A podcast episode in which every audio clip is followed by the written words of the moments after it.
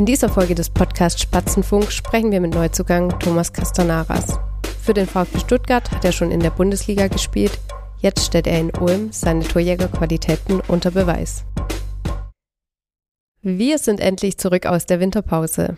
Hallo und herzlich willkommen zum Fußball-Podcast der Südwestpresse. Mein Name ist Nadine Vogt, ich bin Sportreporterin und Spatzenfunk-Moderatorin. Einige Zeit ist vergangen seit unserer letzten Folge. Da war Weihnachten, Neujahr und dann auch schon wieder der Trainingsauftakt des SSV Ulm. Und weil es dann oft nicht immer so läuft wie geplant, mussten wir eine etwas längere Pause einlegen. Aber umso mehr freuen wir uns, dass wir heute wieder hier bei uns im kleinen Studio sitzen und einen Gast bei uns haben. Es ist Neuzugang Thomas Castanaras. Hallo Thomas. Hallo Nadine, ich freue mich hier zu sein. Ja, bevor wir ins Gespräch starten, müssen wir noch eine Sache klären. In deiner Mannschaft, also beim SSV Ulm, gibt es ja schon ein paar Thomasse. Da wäre Thomas Tommy Geier oder Thomas Tom Wörle. Bist du denn dann einfach der Thomas oder hast du einen Spitz- oder Rufnamen? Ja gut, ich muss mich natürlich vorstellen. Dann haben die Jungs auch gefragt, wie ich genannt werden möchte. Äh, ich habe gesagt Thomas als Spitzname ohne das S hinten. Das kommt vom Griechischen. Da sagen wir Thoma. Von daher Thomas Pass. Und die Jungs mittlerweile es gibt trotzdem ein bisschen so ein Problem mit den Namen, deswegen nenne ich mich halt jetzt auf dem Platz oder wer auch immer möchte, Casta, halt von meinem Nachnamen. Das funktioniert auch relativ gut. Manche sagen Thomas, manche Casta. Ich habe mit beiden kein Problem, also von daher. Okay, dann würde ich dich äh, hier in der Folge gern Thomas nennen, wenn es für dich okay yeah, ist. das passt. Okay, dann hätten wir das auf jeden Fall für unsere Hörerinnen und Hörer jetzt auch sortiert und jetzt wissen wir immer, wenn man von welchem, also von welchem Thomas wir dann sprechen. Ja, ich glaube, bevor wir gleich etwas genauer auf euren Saisonstart blicken müssen, mit jetzt drei Spielen, die hinter euch liegen. Das waren die beiden 2 zu 0 Siege gegen Unterhaching und Bielefeld und das 2 zu 2 gegen Duisburg, würde ich kurz über deinen Einstand sprechen. Drei Spiele, zwei Tore. Besser hätte es für dich als Stürmer nicht laufen können. Ja gut, ähm, es war wirklich ein super Einstand, auch von den Statistiken her, von den ersten zwei Siegen und dem Unentschieden jetzt neulich. Es kann immer was besser laufen, aber äh, ja, wir sind eigentlich relativ zufrieden. Ich auch mit mir selber, wie es jetzt die ersten drei Spiele gelaufen ist, soweit.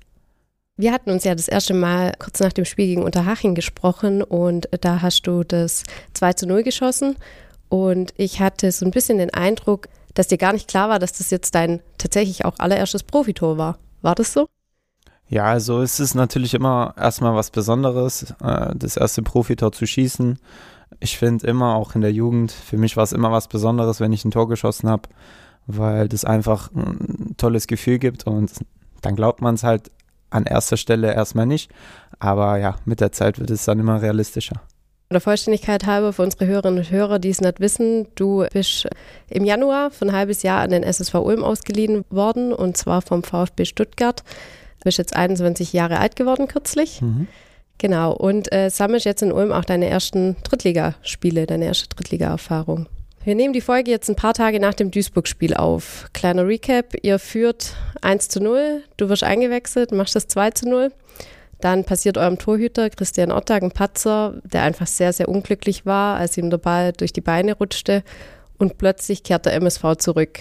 Am Ende holen sie innerhalb von 10 Minuten ein 2 zu 2 Unentschieden. Was war da in diesen letzten zehn Minuten bei euch los? Ja, also an erster Stelle, ähm, man muss halt sagen, wir hatten eine englische Woche. Wir haben alles reingehauen. Also wirklich, äh, ich gebe da keinen Vorwurf an die Mannschaft, auch nicht an den Torwart. Solche Fehler passieren halt eben. Gut, das äh, Gegentor, das erste Gegentor ist natürlich bitter. Dadurch kommt Duisburg ins Spiel. Und so wie es halt im Fußball oft ist, ja, Duisburg hatte nichts zu verlieren.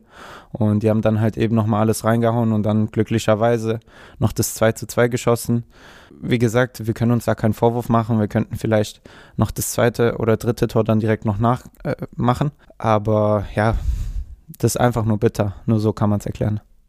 Wie ist es da, wenn man da als Spieler auf dem Platz steht und merkt, oh, das läuft jetzt irgendwie total in die falsche Richtung, obwohl man eigentlich 80 Minuten lang, man muss sagen, vielleicht glanzlos, aber sehr souverän geführt hat?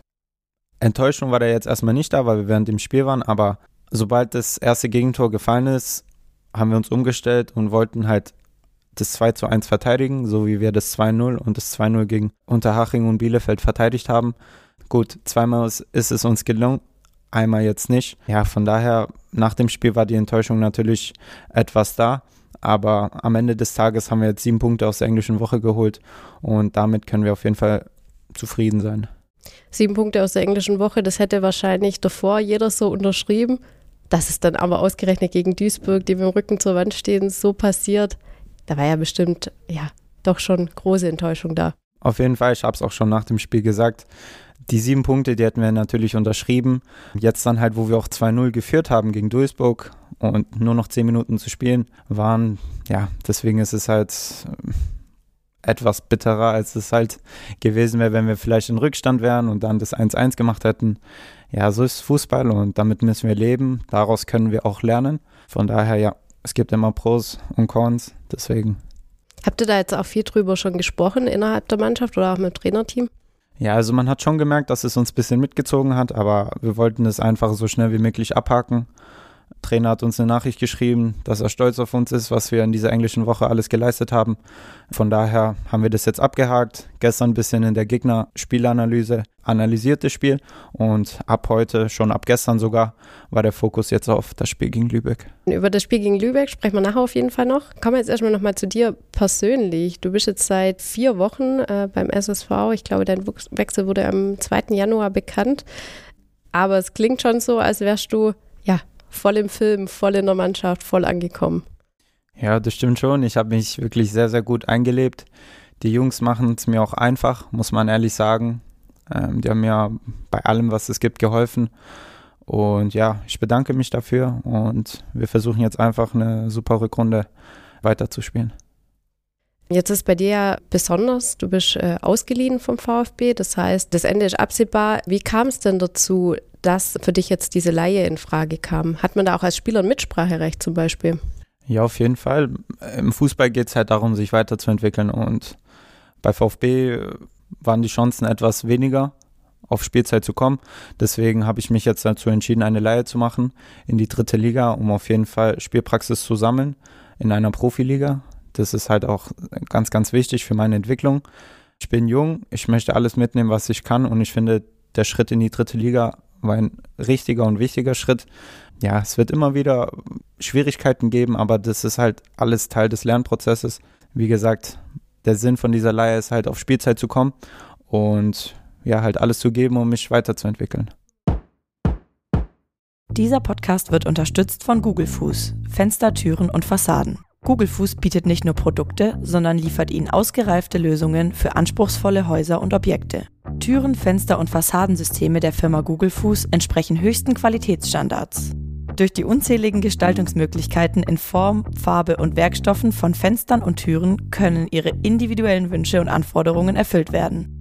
Die Google Fuß GmbH ist ein Familienunternehmen und kann auf über 50 Jahre Erfahrung und höchste Expertise im Fenster- und Türenbau blicken.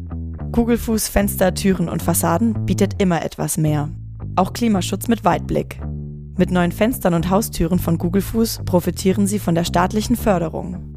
Kugelfuß, Fenster und Haustüren für ein perfektes Zuhause. Sie wollen mehr erfahren? Dann besuchen Sie die Seite www.googlefuß.de. Wie war das denn zuletzt bei dir? Du hattest ähm, ja Einsätze in der Regionalligamannschaft, also in der U21 des VfB, die in der Regionalliga Südwest spielt, wie letztes Jahr noch der SSV Ulm. Warst aber auch teilweise im Kader der ersten Mannschaft. Erklär doch mal unseren Hörerinnen und Hörern, wie das, wie das so täglich abläuft für dich. Ja gut, also seitdem ich aus der A-Jugend rausgekommen bin, habe ich meinen Profivertrag unterschrieben, war Teil der ersten Mannschaft, der Profimannschaft. Die erste Saison ist eigentlich relativ gut gelaufen. Ich habe meine ersten vier Einsätze gegeben, darunter ein Startelf-Einsatz gegen RB Leipzig, in Leipzig sogar. Und ja, immer wenn ich halt nicht im Profikader war, da war ich glaube ich insgesamt so ungefähr 20 Mal schon, ja, dann habe ich halt bei der Regionalliga gespielt, um auch ins Spielen zu kommen, in Spielfluss zu sein, um halt auch selber für mich als Selbstbewusstsein ein paar Tore zu schießen. Das fand ich halt immer gut, auch für die Weiterentwicklung. Es ist immer wichtig, im Wettkampfmodus zu sein. Und wenn es halt mal bei den Profis, äh, ja, sagen wir es mal so, nicht gereicht hat, um in den Kaderplatz zu sein, ähm, dann habe ich halt eben in der zweiten Mannschaft gespielt. Und jetzt in dieser Hinrunde war ich ja verletzt mit meinem Mittelfußbruch und seitdem habe ich halt an meinem Comeback gearbeitet und ab und zu dann oder ich weiß nicht, es waren diese Saison schon acht Spiele, ja, habe ich in der Regionalliga absolviert. Du sprichst an, dein Mittelfußbruch, ich glaube, den hast du im Mai zugezogen, hat dich dann bis Ende September in etwa außer Gefecht gesetzt. Ja, kam natürlich zu einem sehr, sehr ungünstigen Zeitpunkt, oder? Ja, auf jeden Fall. Ja, eine Verletzung hat nie einen guten Zeitpunkt. Das muss man einfach so sagen. Aber deswegen sagt man, Comeback stronger. Von der Verletzung kommt man immer stärker zurück. Und das war mein Ziel. Und genau, jetzt ich, bin ich wieder gesund. Das ist das Wichtigste. Und genau, jetzt fokussieren wir uns halt einfach nur auf den Fußball und die Rückrunde. Und wie lief das dann ab? Hast du auch alle Trainings mit der ersten Mannschaft absolviert beim VfB? Mhm. Also ich war, wie gesagt, seitdem ich von der A-Jugend rausgekommen bin, war ich dann Teil des Profikaders. Das bedeutet, dass alle Trainingseinheiten bei den Profis absolviert werden. Genau. Gib uns doch da mal ein paar Insights. Wie ist es denn, wenn man dann mit Girassi, Undaf, Karasor, Fürich, ich meine, die Namen sind gerade in aller Munde, ja, zusammen trainiert, auch als junger Profi? Mhm. Also ist natürlich etwas sehr Besonderes. Man hat einen sehr engen Draht zu den Spielern, weil man, ja, die Spieler, die sieht man halt äh, mehr als die eigene Familie. Ähm, wir sind dort auch eine eigene kleine Familie dort in der Kabine. Deswegen ist es schon sehr cool zu sehen, wie die richtigen Profis, die gestandenen Profis trainieren, wie sie spielen und was halt so ihre Abläufe sind. Und daraus kann man als junger Spieler viel lernen. Das habe ich auch getan, vor allem von meinen Stürmerkollegen die es gerade momentan natürlich sehr, sehr gut machen in der Bundesliga. Das muss man ehrlich sagen. Gut, man zieht das Positiv heraus und nimmt das halt selber mit für seine eigene Karriere. Gab es da vielleicht einen Tipp von einem von denen, äh, den du dir besonders zu Herzen genommen hast? Besonders zu Herzen hatte ich natürlich die enge Verbindung mit Mavropanos. Der ist jetzt in England, in West Ham. Ja, ein Tipp von ihm war, hab niemals Angst, egal wer vor dir steht, setz dich durch, gib Gas und der Rest wird von alleine kommen. Genau, die enge Verbindung rührt wahrscheinlich daher, dass ihr beide griechische Wurzeln habt. Ja, genau. Ja, schön. Dein letztes Spiel, meine ich, wo du im, im Profikader standest, war das DFB-Pokalspiel im Dezember. Da ging es gegen äh, Borussia Dortmund. Das hat der VfB 2 zu 0 gewonnen. Habt ihr 2 zu 0 gewonnen? Kamst nicht zum Einsatz. Wenn man das jetzt so nochmal überlegt oder wenn man das jetzt so einordnen muss, wie nah bist oder warst du denn tatsächlich daran, Bundesliga-Profi zu sein, diesen Traum zu leben? Ja gut, Bundesliga habe ich ja eigentlich schon gespielt. Ähm, es ist was anderes, wenn man es regelmäßig macht. Dann sage ich immer, bist du ein gestandener Profi. Das ist das Ziel, worauf ich hinaufarbeite. Jetzt muss ich einen kleinen Rückschritt machen, aber das ist manchmal das Richtige, um halt weiter voranzukommen. Und im Fußball muss halt immer performen, Woche für Woche. Und ich bin davon überzeugt, wenn ich das tue, werde ich halt auch meine Schritte gehen, um dann wieder zurück in der Bundesliga zu sein. Ob das jetzt schon im Sommer sein wird oder nochmal nach einem Jahr Laie, das weiß ich nicht. Ich bin aber auf jeden Fall davon überzeugt, dass ich mit meinem äh, Potenzial das auf jeden Fall erreichen kann. Und du bist auch überzeugt davon, dass das jetzt eben auch diese, dieser richtige Schritt ist. Vielleicht, du hast gerade Rückschritt gesagt, vielleicht jetzt einfach mal eine Stufe tiefer zu gehen, Spielpraxis zusammen, um dann sich auf diesen Weg auch zu machen. Ja, auf jeden Fall. Wie gesagt, das ist jetzt nichts Schlimmes. Gut, aufgrund der Stimmerkonstellation beim VfB äh, war es natürlich auch schwierig, ja, sich da durchzusetzen. Oftmals ist es nicht wegen der Qualität, sondern einfach, weil es halt läuft. Deswegen, ja, jetzt dritte Liga Ausleihe fand ich war eine gute Lösung. Du sprichst an, ja, beim VfB läuft es natürlich dieses so einfach überragend, muss man dann doch mal sagen, hier im Schwabenland. der VfB ist für dich aber trotzdem nochmals vielleicht ein bisschen besonderer wie für andere. Du hast ja schon immer gespielt. Mhm. Wie war das denn? Du bist, glaube ich, als neun-, zehnjähriger zum VfB gekommen und hast, ähm, ja, warst immer dort, bist dort quasi aufgewachsen, kann man wahrscheinlich sagen. Wie war diese Zeit im auch Internat und Nachwuchsleistungszentrum? Ja gut, also als kurze Info, ich bin sogar in Cannstatt geboren. Oh, okay. Also kann man so sagen, dass ich eigentlich richtiger VfBler bin. Und der Dienstälteste sogar in der Mannschaft. Halt, warte, du bist der Dienstälteste in der Mannschaft. Genau, ich bin ja seit Jahre? U9, also U9 bis, ja, weiß ich jetzt nicht, ich glaube, das war 2011 bis zu diesem Zeitpunkt 2024, also 13 Jahre. Okay, krass. Du bist aber, jetzt habe ich den Kader nicht im Kopf, bist du auch der Jüngste? Beim VfB-Profis war ich nicht mehr der Jüngste. Da war ich, glaube ich, der zweite oder drittjüngste. Aber jetzt in, hier in Ulm ist, glaube ich, mittlerweile bekannt, dass ich der Jüngste im Kader bin. Ja. Okay, also einer der Jüngsten im VfB-Kader, aber Dienstältester. Cool, das muss man auch immer schaffen. Wie war das denn als junger Spieler, ähm, als du da ins NRZ kamst? Gut, ich war schon sehr jung damals. Also da war ich neun bis zehn Jahre alt. Ich kann mich jetzt nicht so gut dran erinnern, aber ich weiß auf jeden Fall, dass es eine wirklich super Zeit war. Wir hatten jede Woche Turniere, Hallenturniere. Das war natürlich ja unfassbar. An der Stelle ist man sich gar nicht bewusst davon, dass man irgendwann mal Profi werden kann in dem jungen Alter. Aber ich würde mal sagen, so ab U17, bei mir sogar erst Anfang U19, habe ich so richtig realisiert, dass ich das Zeug dazu habe, Fußballprofi zu werden. Weil mein, einer meiner großen Stärken ist halt eben das Tore schießen. Und das kann mir auch keiner wegnehmen. Deswegen, die Jugendzeit war toll, aber die ist jetzt auch Vergangenheit. Profileben ist anders.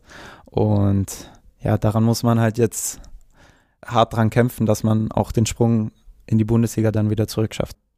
Also war das auch so ein bisschen der Schlüsselmoment, wo du gemerkt hast, hey, hier kann echt noch richtig was für mich gehen, als es auf dem Feld einfach gut lief und du einfach mutmaßlich Tor um Tor gemacht hast? Ja, auf jeden Fall. Also im Grunde habe ich meine größten Entwicklungsschritte während der Corona-Pause gemacht.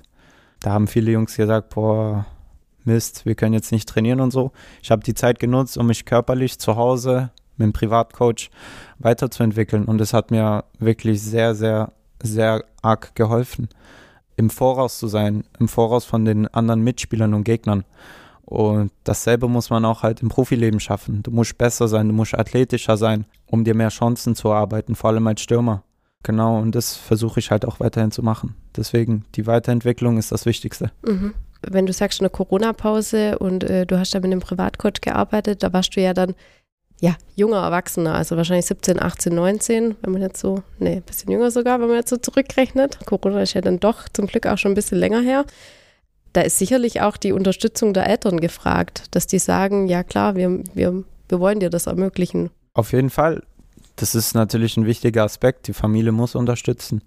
Jede Person, die mir unterstützt, dafür bedanke ich mich. Das ist das Wichtigste. Man sagt auch so auf dem Fußball, man braucht die Unterstützung.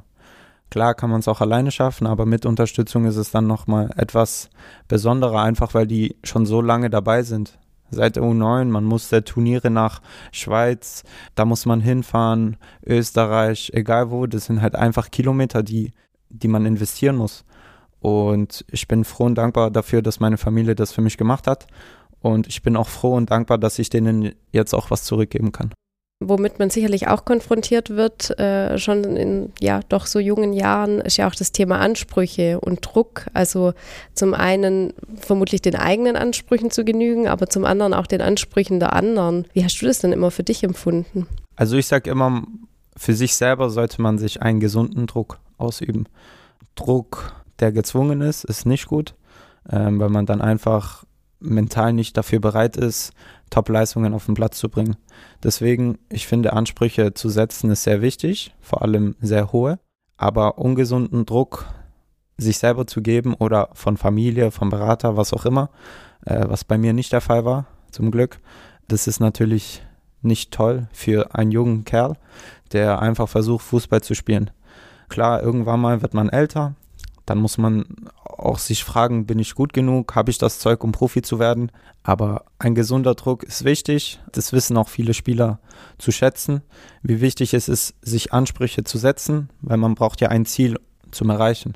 Von daher, äh, wie gesagt, also für jeden Spieler ist es einfach wichtig, mit sich selber im Reinen zu sein, um halt dann auch die Ziele zu erreichen. Gibt es da auch Unterstützung? Gerade, also wenn ich jetzt natürlich an VfB denke, das ist natürlich äh, eine Top-Adresse im deutschen Fußball. NRZ äh, macht gute Arbeit, wird gute, wird gute Arbeit geleistet. Wird man da begleitet? Also jetzt beim VfB, wir hatten einen Sportpsychologen und ich möchte jetzt kurz was sagen. Also an jeden Jungen, der Fußball spielt, der Probleme hat und Zugriff hat auf einen Sportpsychologen, nutzt es aus. Das ist wirklich nicht schlimm. Es gibt immer wieder Probleme. Die kann man mit einem Sportpsychologen auf jeden Fall lösen. Genau, also bei VfB hatten wir einen.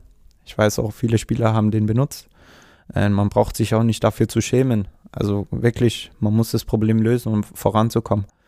Sehr tolles Statement, weil ich glaube, da davon muss man genau wegkommen, dass man irgendwie da Angst davor hat, über seine Probleme zu sprechen oder auch denkt, oh Gott, was löst das jetzt vielleicht auch aus oder was sagt dann der Trainer, falls er das mitbekommen mhm. sollte. Genau, aber muss ich noch kurz dazu sagen, ich glaube, die Trainer, die haben auch ein gutes Gefühl dafür, wie die Jungs drauf sind. Ein Trainer ist auch dazu da, nicht nur fußballerisch einem Jungen zu helfen, sondern halt auch eben psychisch, mental. Das ist auch sehr wichtig. Das heißt, du würdest äh, für dich auch sagen, da wurdest du immer gut, gut begleitet. Mhm. Ich hatte wirklich sehr, sehr gute Trainer in meiner Jugend, die mir persönlich, aber auch fußballerisch weitergeholfen haben. Dann würde ich jetzt einen kleinen Cut machen, bevor wir über Ulm und deine Zeit hier sprechen. Wir würden gern mit dir wieder unser Entweder-Oder-Spiel spielen. Klar, erklärt sich von selber. Ich sag dir zwei Möglichkeiten und du sagst mir, welche für dich in Frage kommt. Tor vorbereiten oder Tor schießen? Ja, ich wusste, dass es kommt. Ja, als Stürmer natürlich Tor schießen. Stuttgart-Bettwäsche oder Bayern-Bettwäsche? Ganz einfache Frage, Stuttgart-Bettwäsche. Hattest du selber auch? Ich glaube, als ich ganz jung war. An der Stelle Grüße ans SSV Merchandising Team. Ich glaube, SSV Bettwäsche gibt es noch nicht. ja. Lukumades oder Haribo? Lukumades. Okay. In Anspielung auf deine griechischen Wurzeln, äh, Lukumades sind, kannst du wahrscheinlich besser erklären, so Teigbällchen. Genau, Teigbällchen, die können verschiedene Füllungen haben. Schmeckt lecker. Sehr lecker, sehr süß, sehr viele Kalorien. Kann mir vorstellen, dass es für dich nicht so oft in Frage kommt. Nein, sehr, sehr, sehr ungesund. Okay, wir bleiben noch kurz bei Griechenland. Strandurlaub auf Kreta oder Städtetrip nach Athen? Das ist ehrlich gesagt eine schwierige Frage. Ich bin eher der Stadtmensch. Einfach weil ich mein ganzes Leben lang schon in Stuttgart Stadtmitte sogar wohne. Ja, wenn man mich fragt, Athen Stadtmitte. WhatsApp oder telefonieren? Ich telefoniere lieber als zu schreiben, ja. Echt? Ist einfacher. Okay, wow. Denkt man nämlich eigentlich nicht. Ist ja gerade bei jüngeren Leuten, du bist 21. Ich bin ein bisschen anders. Mir gefällt es mehr zu telefonieren lieber einmal die 768 Treppenstufen zum Ulmer Münster hoch oder Tempoläufe mit eurem Athletiktrainer Chris Zellner? Ich überlege gerade, was anstrengender ist. Die Treppen bin ich noch nicht hochgelaufen, deswegen kann ich das nicht einschätzen. Grüße an Christoph, aber ich nehme die Treppen, um mal auszuprobieren. Ich bin gespannt. Wenn du es mal ausprobiert hast, dann reden wir mal drüber, was ja. anstrengender ist. Dann schlagen wir jetzt den Bogen zurück zum Fußball. Harry Kane oder Gerassi? Also zwischen den zwei Girassi, mein Teamkollege, auf jeden Fall. Ja, okay. Wer wäre eine andere Alternative gewesen? Lewandowski. Also Girassi oder Lewandowski? Lewandowski leider. Okay. Ja, eine Frage habe ich noch. Lieber Tor des Monats oder Torschützenkönig? Ja, ich denke, Torschützenkönig ist schon nochmal ein Tick besser. Ich habe gerade die aktuellen Zahlen nicht im Kopf. Was glaubst du, hat Girassi da noch eine Chance? Gut, mal schauen jetzt, wie lange er noch ausfällt im Afrika Cup. Mhm, die sind mittlerweile im glaube ich, Viertelfinale gegen seinen Teamkollegen Silas. Ja, ist schon noch was drin. Der Kane, der hat mittlerweile nicht getroffen. Und wenn Suru zurückkommt, wird er auf jeden Fall da weitermachen, wo er aufgehört hat. Das wäre schon, ja, doch mal wieder ein Statement vom VfB, einen mhm. Torschützenkönig zu haben. Okay, ja, vielen Dank für die Kurzfragerunde. Dann lass uns doch mal kurz auf Ulm blicken. Was ist denn beim SSV Ulm jetzt anders als in Stuttgart? Ja, anders ist auf jeden Fall die Abläufe. Das ist aber bei jedem Verein so. Anderer Trainer, anderer Staff, andere Liga auch. Von daher ist es normal, dass die Abläufe ein bisschen anders sind. Ich habe mich auch unterhalten mit dem Trainer, mit ein paar Spielern, was so die Unterschiede sind. Die sind ja auch ein bisschen neugierig. Dann sprechen wir halt ein bisschen drüber, wann Trainingszeiten sind, wie oft man Krafttraining macht, also ungefähr solche Sachen. Und sind die Unterschiede groß? Die Unterschiede sind nicht wirklich groß. Ich finde, hier in Ulm trainieren wir ein bisschen mehr wird ein bisschen mehr Zeit auf dem Platz investiert. Das ist aber natürlich Trainersache und kein Problem. Ich kann mich schnell anknüpfen an die Änderungen und ich würde auch sagen, dass ich das schon getan habe. Interessant, ihr trainiert hier mehr als in Stuttgart. Aber wie gesagt, das ist nur Trainersache. Also das heißt jetzt nicht, dass wir intensiver trainieren oder es gibt immer irgendwo Vergleiche, Ähnlichkeiten und. Mhm. Also das heißt, die Taktung ist einfach ein bisschen öfters. Genau. Okay. Jetzt waren ja die letzten Wochen, also mein euer Saisonstart äh, spricht irgendwie total dagegen. Mit dem Training war es ja nicht ganz einfach. Ihr konntet gar nicht so viel auf dem Platz trainieren, weil die Trainingsflächen hier vereist waren oder gefroren waren, das natürlich dann ein Verletzungsrisiko birgt. Das wäre jetzt in Stuttgart wahrscheinlich nicht passiert. Ja, das wäre jetzt, äh, glaube ich, nicht passiert oder auf jeden Fall nicht passiert.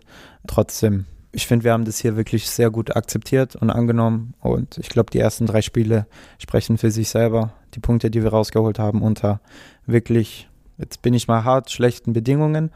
Das konnten wir natürlich aber auch nicht vorhersehen. Das ist das erste Jahr in der Profiliga. Die Regionalliga fängt meistens etwas später an. Da hatte man diese Probleme nicht. Aber wie gesagt, wir haben das gut angenommen. Das ist das Wichtigste. Weil wenn man es negativ annimmt, dann macht man sich Gedanken, boah, das wird nicht klappen, das und das. Und das haben wir gar nicht gemacht. Ähm, von daher denke ich auch, dass die Punkte, die wir geholt haben, auch verdient waren. Klar, euer Start spricht absolut für euch. Für dich als Spieler, wie wichtig sind da Einsätze, Trainings mit der Mannschaft? Oder sagst du, naja, wenn man halt seine Abläufe kennt und äh, ein guter Stürmer ist, dann funktioniert es auch so? Das kann auch so funktionieren als Neuzugang. Ja, es ist natürlich nochmal ein Tick anders. Da musst du auch, es geht nicht darum, nur die Abläufe kennenzulernen, es geht darum auch zu realisieren, was die Stärken und was die Schwächen sind von den Mitspielern, dass man sich besser bewegen kann. Zum Beispiel, wenn ich jetzt einen Pass in die Tiefe schicken will, ist mein Mitspieler schnell genug, um den zu erreichen.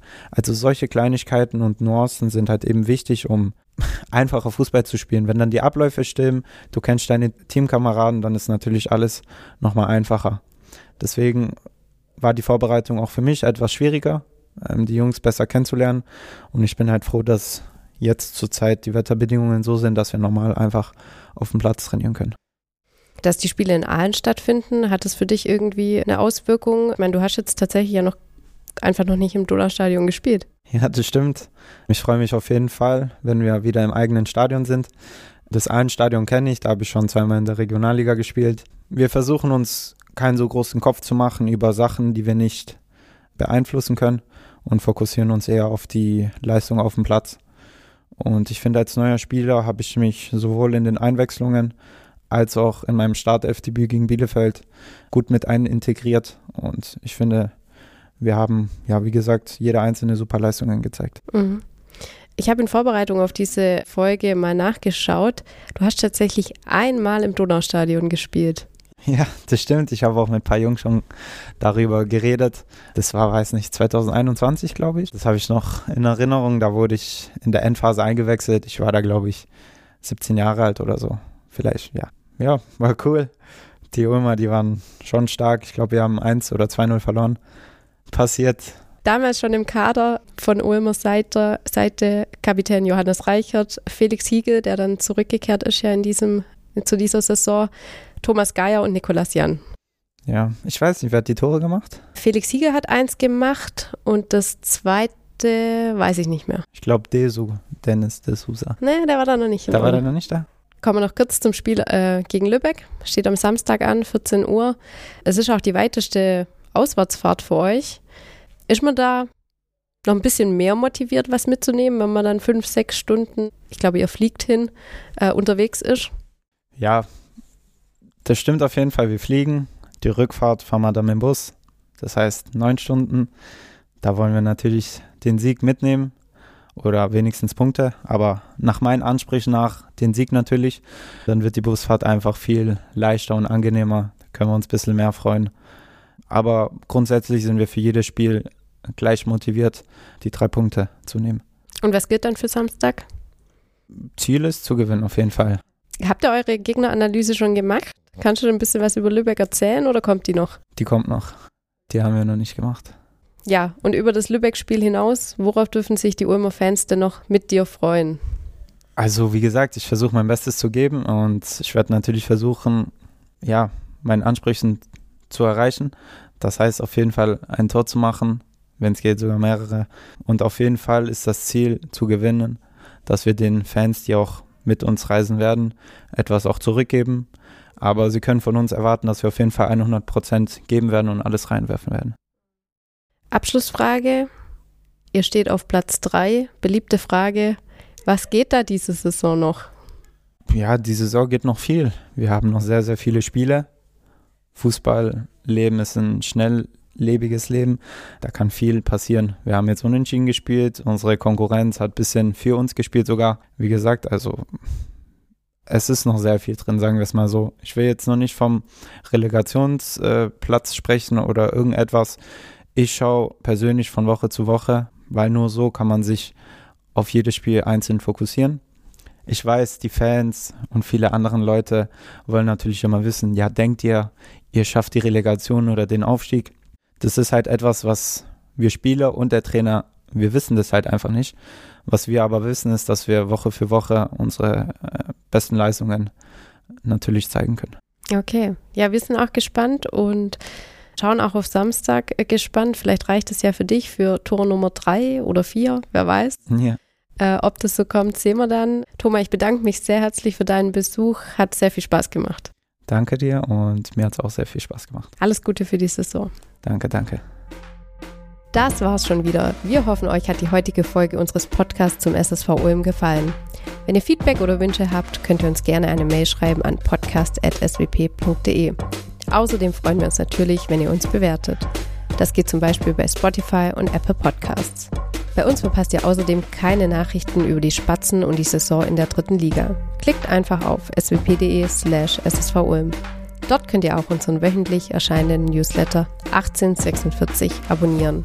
Und wenn ihr noch mehr Podcasts hören wollt, dann kann ich euch auch unseren True Crime Podcast Akte Südwest empfehlen. Darin dreht sich alles um Verbrechen. Vielen Dank fürs Zuhören und bis zum nächsten Mal. Diesen Podcast hörst du kostenlos. Möglich wird das durch unsere vielen Abonnentinnen und Abonnenten. Unterstütze auch du Qualitätsjournalismus in deiner Region mit einem Digital-Abo. Teste uns einfach mal einen Monat lang. Alle Infos auf swp.de.